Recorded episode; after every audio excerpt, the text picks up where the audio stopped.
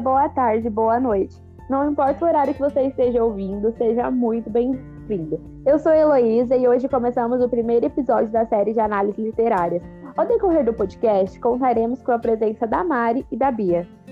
Oi, oi, pessoal, eu sou a Mari. E eu sou a Bia. E hoje a gente vai falar sobre Annie de Green Gables. Uh, o primeiro livro dessa saga foi publicado em 1908. Mas com o sucesso que foi a série with Annie, produzida pela Netflix, ele acabou sendo reescrito, né, depois de muito tempo. E Annie de Green Gables foi a primeira obra escrita pela autora canadense Lucy Montgomery. E uma curiosidade muito interessante sobre essa autora é que ela era feminista e sempre lutava contra o sexismo e a liberdade das mulheres, e ela utilizava a escrita como uma maneira de transmitir suas ideias, isso mesmo no século XX.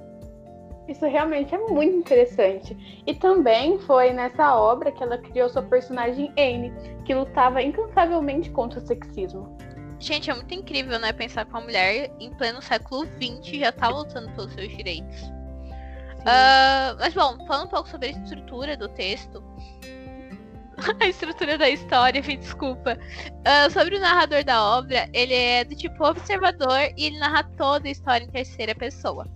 Já no foco narrativo, a gente tem a Annie Shirley, né? Porque é uma narração de formação. Então a gente vê a Annie Shirley lá no comecinho do livro, com seus 11 anos, extremamente matura. E a partir das suas vivências e ao decorrer da história, a gente vê ela lá na frente, no final do livro, né? Com seus 16 anos, já na faculdade, com uma maturidade impressionante. E o tempo narrativo, ele acontece de uma forma linear. Nossa, bem legal saber um pouco sobre isso da estrutura, né? Mas se a gente for contar um pouquinho sobre o enredo, é, o livro ele conta a história da Anne, uma menina órfã, ruiva, magrela, cheia de sarda. E então, né, existem dois irmãos que moravam numa fazenda chamada Green Gables e eles decidem adotar um menino para que eles pudessem tipo, ajudar nos afazeres que a fazenda precisava. Até porque naquela época era extremamente comum adotar uma criança para ajudar os afazeres, né? Mas, obviamente, que hoje isso seria considerado um crime de exploração infantil. Nossa, sim. E era algo visto na época pela igreja como uma caridade imensa. Sim, sim. Mas, tipo, no caso do Matt e da Marilla, eles queriam um menino para fazer o trabalho braçal, né? na, na fazenda. Então eles nem consideravam uma menina para aquele cargo. Ainda mais na época que as meninas eram vistas como um prejuízo. Nossa, é isso é um absurdo.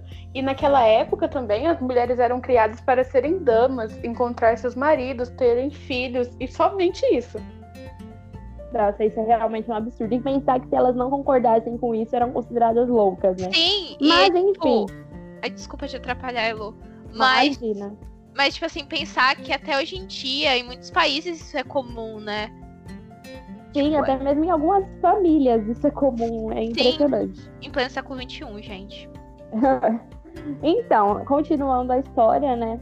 Quando o Matthew foi até a estação de trem é, buscar o um menino que ele tinha pedido, né? Basicamente, como se ele tivesse encomendado um menino, ele não encontrou nenhum garoto lá, né? Só tinha uma menina sentada. E aí, tipo, ele vai perguntar, pô, não desceu nenhum menino aqui hoje? E falaram, não, a única pessoa que desembarcou foi essa garota. Ali, naquele momento, ele se tocou, falou, meu, erraram, né? tipo, a Marila vai me matar. Aí, mas o Matthew, todo coração mole e tal, decide levar a menina. Mas assim, no caminho de volta, ele já vai, tipo, se encantando pelo jeitinho da Anne, o jeito como ela olha as coisas, o jeito como ela conversa e tudo mais. E quando o Matt chega em casa, né, a sua irmã, a Marilla, fica extremamente furiosa, porque assim como ele, ela não tava esperando uma menina ali. E, tipo, naquele momento, ela só teve a concepção de que uma menina uh, não seria útil e traria ainda mais gastos, como a gente mencionou lá em cima, né?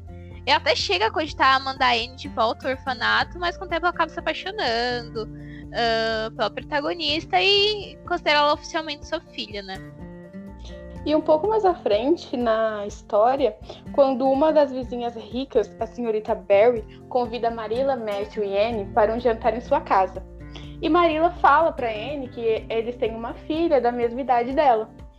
E quando Marilla e Anne vão até o jantar, ela conhece a, a família Barry e se encanta pela filha mais velha do casal, a Diana. E para elas se conhecerem melhor, é, as duas vão caminhar pelo campo. E elas se identificam muito, e ali mesmo juram ser, juram ser melhores amigas para sempre. Bom, até aí tudo bem. A Anne e a Diana eram, tipo, super amigas, assim, best friends.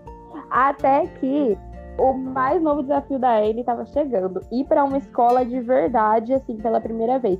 Porque pelo fato dela ser órfã, ela nunca tinha tido a oportunidade de frequentar uma escola de verdade.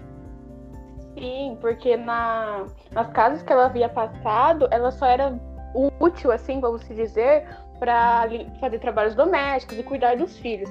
Mas assim mesmo, Anne sempre se mostrou uma criança extremamente inteligente. Então, justamente por esse motivo, a escola de verdade mesmo era um grande desejo que a Anne tinha. É, mas quanto mais esses dias chegando, mais insegura ela ficava. E, no entanto, a sua única amiga era Diana, isso deixava ela bem preocupada. Mas tudo bem, o primeiro dia chegou, estava lá, e o principal desafio do dia foi ter que aguentar o seu colega de classe, o Gilbert, que fez um comentário do qual ele falava que o seu cabelo era cor de cenoura.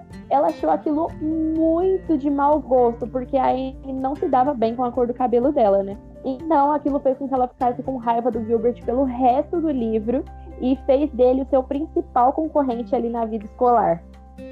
E com a escola, né, a insegurança e o bullying que ela sofria com seu cabelo aumentou ainda mais, levando essa parte até bem engraçada, é, levando a Anne a tomar uma atitude muito drástica, que foi comprar a tinta de um vendedor ambulante, né, e pintar o seu cabelo. Só que assim, a tinta prometia ser preta, o que ela não esperava é que o cabelo dela ia ficar todo verde.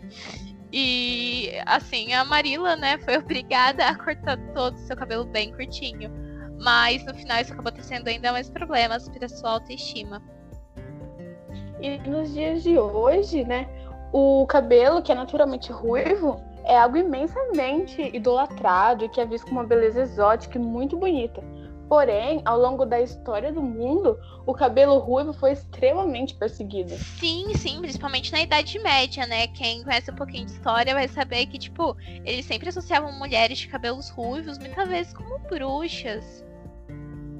E, bom, já focando um pouquinho mais uh, na história, né? Quando a Anne já tinha seus 16 anos, ela e o Gilbert e mais algumas amigas, elas começaram a estudar todo final de aula para conseguir uma vaga no Queen's Academy, que era tipo uma universidade super renomada.